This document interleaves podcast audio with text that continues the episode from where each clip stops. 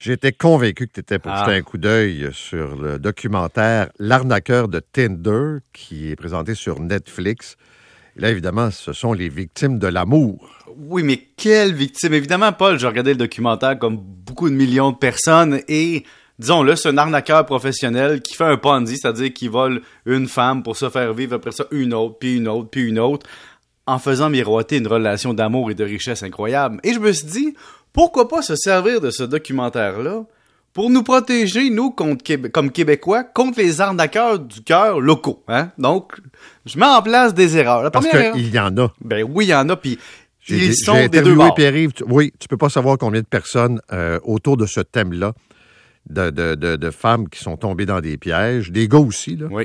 Mais euh, des, des, quoi, des histoires, là, tu te dis, mais ça se peut pas. Puis elles-mêmes te disent, j'ai été aveugle complètement, puis pourtant, je suis quelqu'un de logique, de rationnel, puis je suis tombé comme un enfant.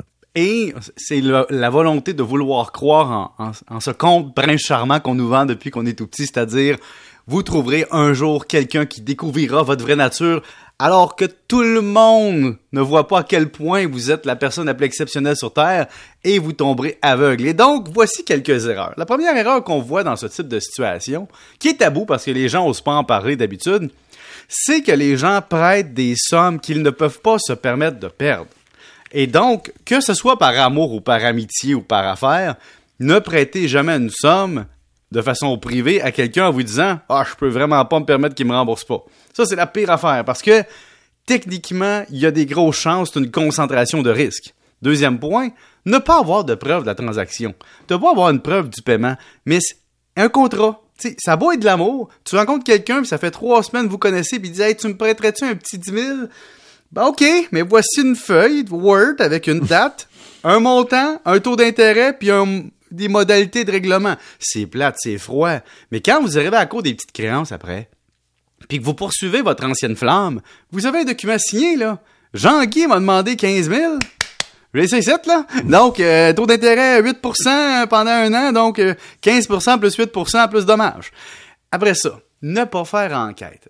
Et là, Paul, j'ai découvert des choses dans les dernières années. Je sais pas si les auditeurs sont comme moi. Le plumitif au palais de justice, c'est incroyable.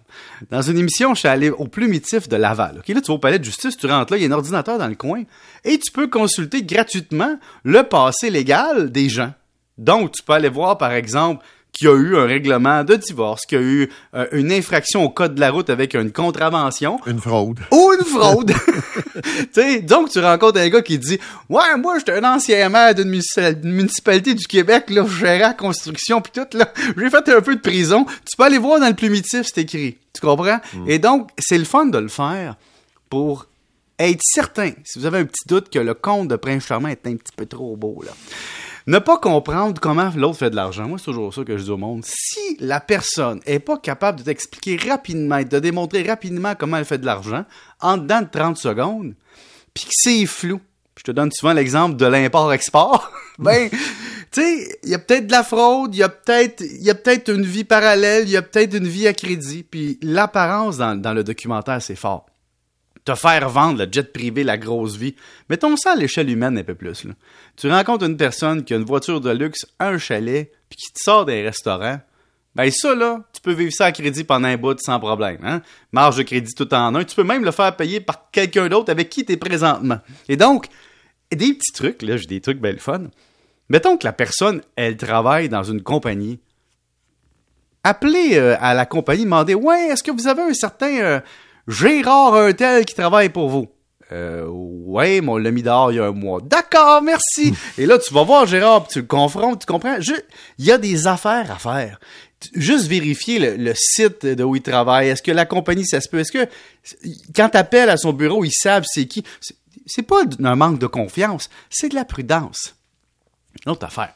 Dans le documentaire, le gars, il est fils d'une d'une royauté. Là. Il, a- Écoute. il vend des diamants, là, tu comprends? Mais il a besoin de la kidam du coin de la rue pour y prêter 30 000. Je sais pas, Paul, comment... Ben, ça, ça ressemblait, euh, en fait, ça ressemble au fameux courriel qu'on reçoit, là, tu comprends? Euh, Donnez-moi votre euh, numéro de banque, de compte de banque, puis votre NIP, parce que pour avoir un million, puis je vais, tu Je vais vous le donner plus tard. ben oui, tu Il faut payer les impôts dessus, mais après ça, on va dégeler j'ai les besoin fonds. de 10 000 pour, ouais, c'est ça.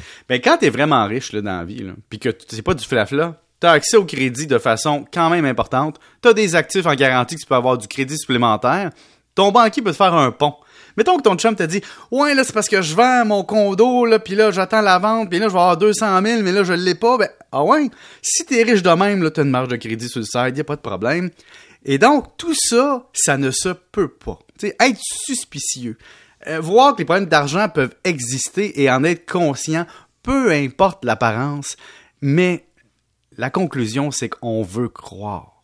Et je pense les dames dans le documentaire voulaient croire en l'amour. Et c'est ça, la naïveté du monde, c'est de, de, se faire aller chercher dans ses retranchements les plus profonds, de dire je veux croire que ce gars-là est l'élu de mon cœur. Mais tu as bien fait d'insister, c'est pas que euh, des cas de femmes, mais des cas de gars qui euh, cherchent désespérément l'amour, puis qui, à un moment donné, euh, baissent la garde vite, puis se font. Mais tu sais, une fille d'un autre pays qui tombe en amour à toi, avec toi par courriel, puis qui te demande d'y envoyer de l'argent pour l'aider à s'en venir, puis à payer, à aider ses parents, tout ça, c'est. Puis tu sais, t'es dans ton pays, là, puis t'as jamais poigné, là.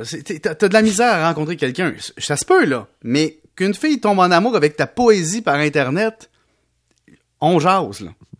Soyez un peu sceptique, tu sais. Nul n'est prophète dans son pays, mais encore.